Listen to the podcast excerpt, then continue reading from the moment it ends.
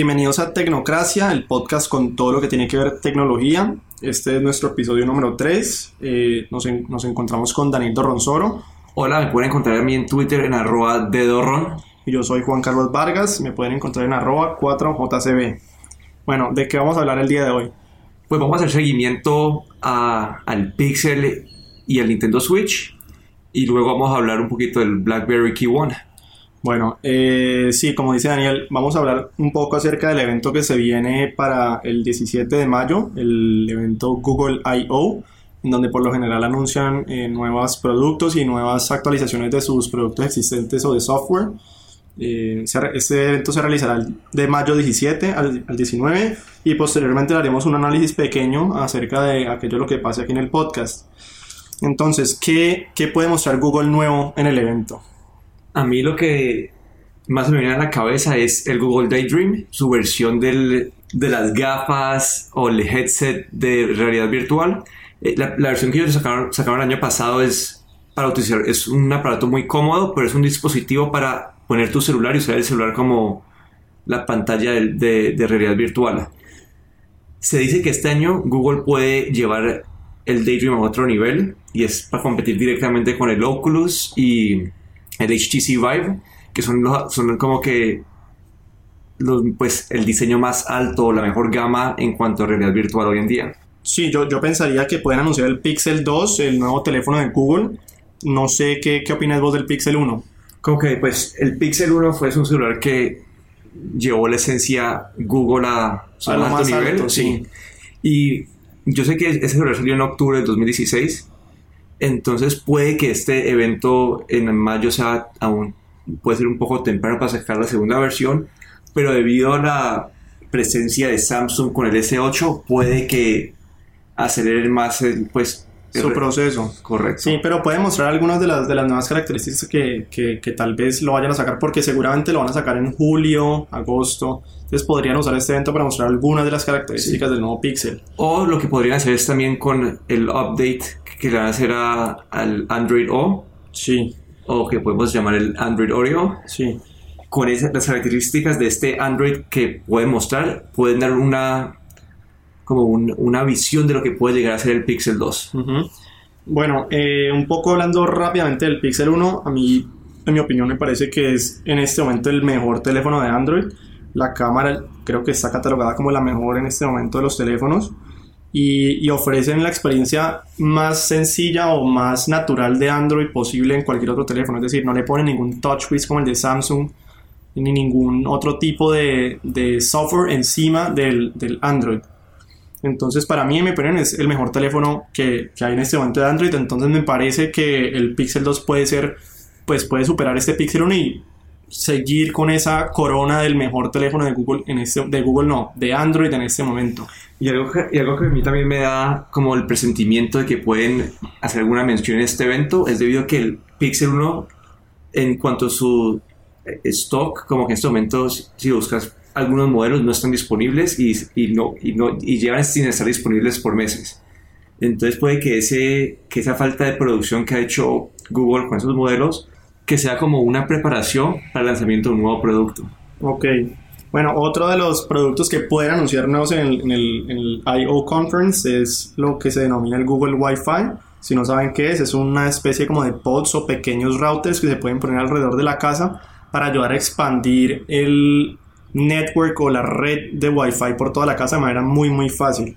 Y bueno, lo que tienen, para los que no saben, lo, especial del Google Wi-Fi de otras, esta es como que la nueva tendencia en cuanto a routers, es que crean una red mesh en cuanto un router extiende la red del otro sin necesidad de estar conectado directamente al primer router. Entonces uno puede hacer una cadena de, de routers y ayuda a expandir más fácilmente la red de, de la casa o de una oficina. Sí, sí, y de manera muy muy fácil. Que esta es como la, la, la principal eh, valor agregado que le da a los consumidores esto. Y por último, como ya lo habíamos mencionado muy previamente, eh, que sí estamos muy seguros que van a anunciar es la nueva versión de Android, Android O, que nosotros lo llamaremos Oreo, y es, más- es lo más probable que pase que se llame Oreo. Mm, aunque las características del Android O puede que no sea un cambio radical sobre el N, que es el que está en este momento, eh, y más bien sean incrementos muy, muy pequeños. Igual es interesante conocer qué se viene en, cuanto a, actualizaciones del software de Android stock. Y esperaremos pues un poco más en esta, en esta conferencia a ver qué podemos encontrar en el Google I.O. Conference y pues seguramente en ese podcast hablaremos de ello apenas pase. Bueno, el siguiente tema que trataremos el día de hoy, Nintendo. Siguen las noticias positivas para Nintendo. Los pronósticos lo ubican vendiendo 10 millones de Nintendo Switch en un año versus 13 millones de Wii U en total. Corregime si estoy equivocado. Estás correcto.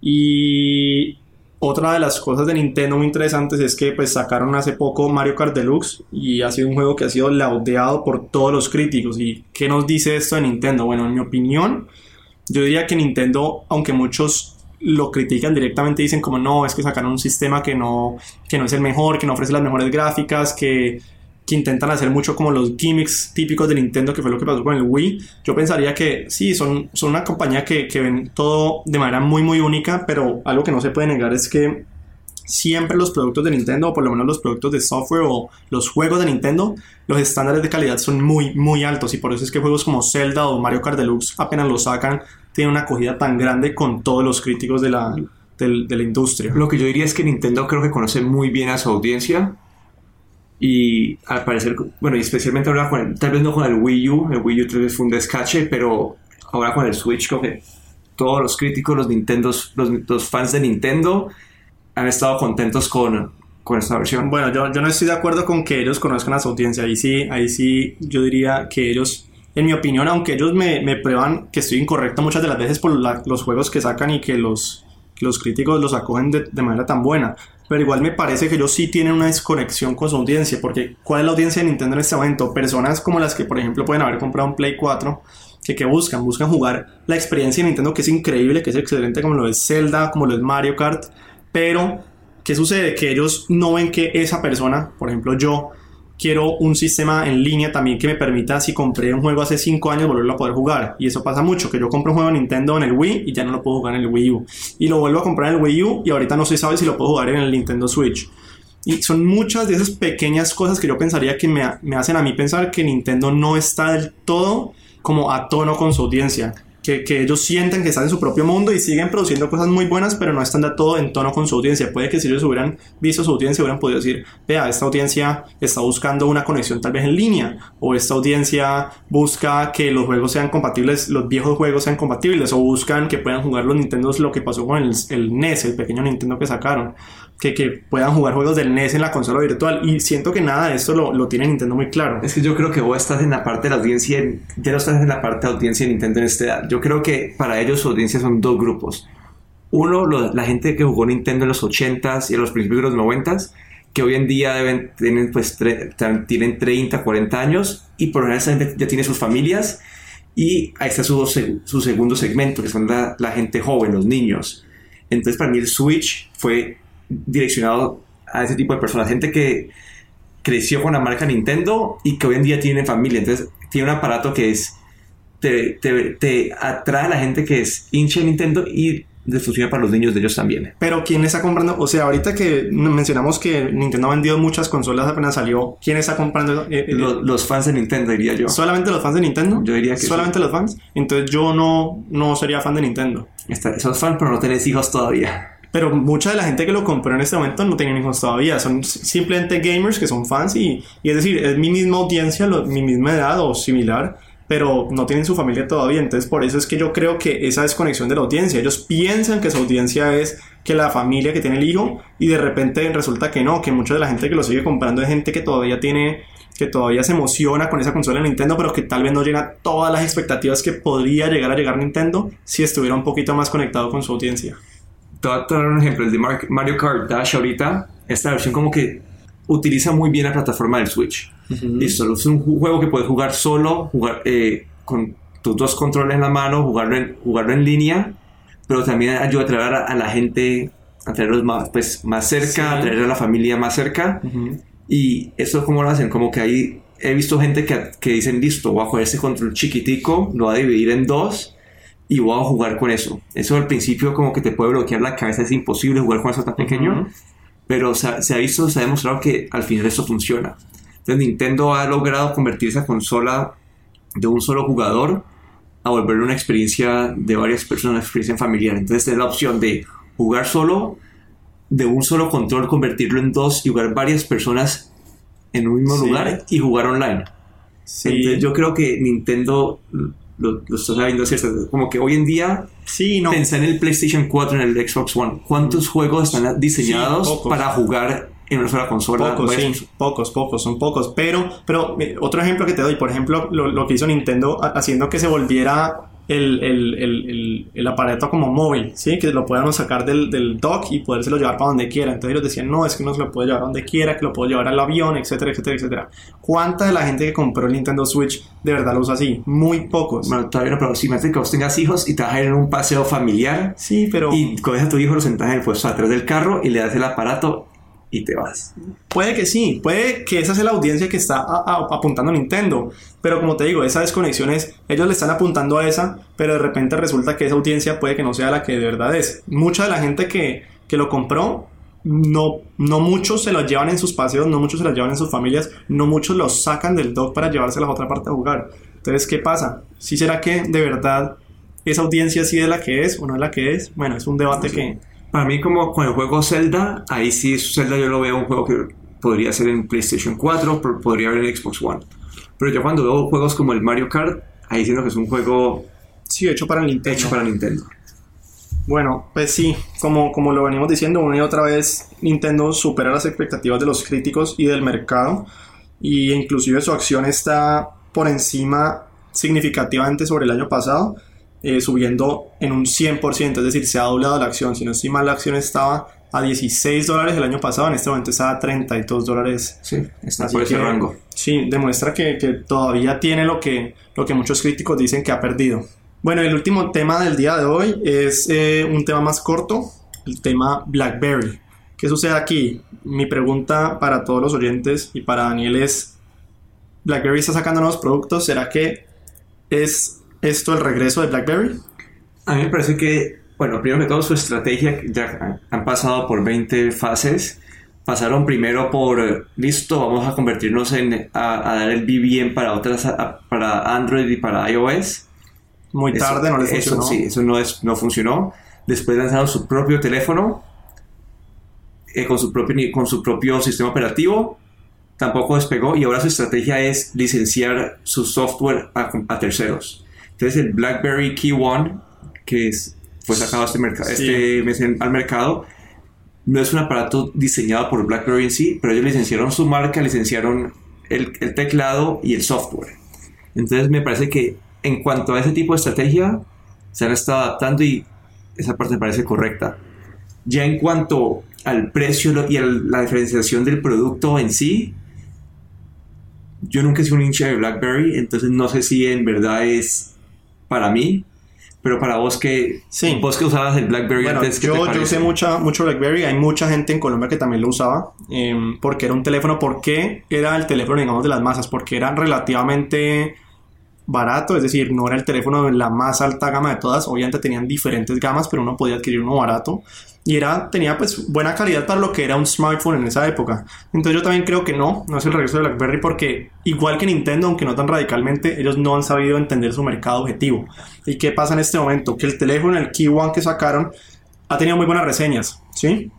Pero el costo, 550 dólares, lo ubica como en un limbo en el mercado, porque no está ni aquí ni allá. Es decir, 550 dólares se acerca mucho a lo que es un flagship phone, un, teléfono pues de alta gama.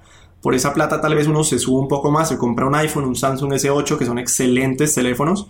El Key One no tiene las mejores specs, tiene un teclado que es cómodo, pero estaría uno comprometiendo en vez de comprándose un teléfono que le dé valor agregado a uno. Entonces, en ese mercado yo creo que no van a entrar. Y, y por 550 dólares, sí, lo que yo te digo, uno puede subirse y comprarse un teléfono mejor. Tal vez, en mi opinión, pues deberían hacer lo que hizo Google cuando adquirió Motorola. ¿Qué pasó? Motorola era una marca que estaba fracasando en ese momento. Nunca supieron pasar del, de lo que eran los teléfonos normales a lo que era un smartphone. No, nunca pudieron adaptarse. ¿Qué hizo Google? Cogió Motorola, la compra y saca un teléfono de muy buena calidad casi que al límite de lo que sería un excelente teléfono a bajos precios y entonces lo saca a un precio razonable. Y eso ha llegado al mercado de manera gigantesca, tanto que el Moto G, que es la, que es la línea que arrancó Google, ha sido la línea más vendida en la historia de Motorola. Bueno, vamos a esperar un review de ese teléfono más adelante, ¿no? Sí, yo, yo lo tengo. Eh, más adelante en un podcast mencionaré qué me ha parecido el teléfono, pero eso es para otro episodio. Pero, pero mi última pregunta del día de hoy es, bueno, el, el BlackBerry One, como te digo, no es ni de aquí ni de allá, ni a un mercado top, ni a un mercado barato, no está como en ninguna de, los dos, las dos partes. Entonces, ¿a quién está dirigido el BlackBerry One en este momento? Como BlackBerry Key One, ¿a quién está dirigido? Yo siento que BlackBerry antes en, sus, en su auge tenía dos mercados tenía el mercado del consumidor que los aspectos críticos eran el BBM y el teclado en esa versión. Y tenía la parte de la, pues la parte corporativa donde su, su, valor agregado era la seguridad y su suite de, de email y el, y el teclado. Entonces tenía esos dos grupos. Yo creería que si una persona fue muy hincha de BlackBerry en su época y ama, y ama el teclado y detesta los teclados de los smartphones, puede que esa persona se atraiga por ese celular. Y en cuanto a la parte corporativa, lo que puede volver es, pues están ofreciendo otra vez unos niveles de, de alta seguridad y el teclado. Es decir, que para una persona que trabaja en una compañía puede responder a los correos de una forma más fácil y pues también ofrece el nivel de inscripción que puede darle seguridad a una compañía. Aunque hoy en día ya las compañías han cambiado a Android y a iOS, entonces tal vez sería para un uso muy específico sí.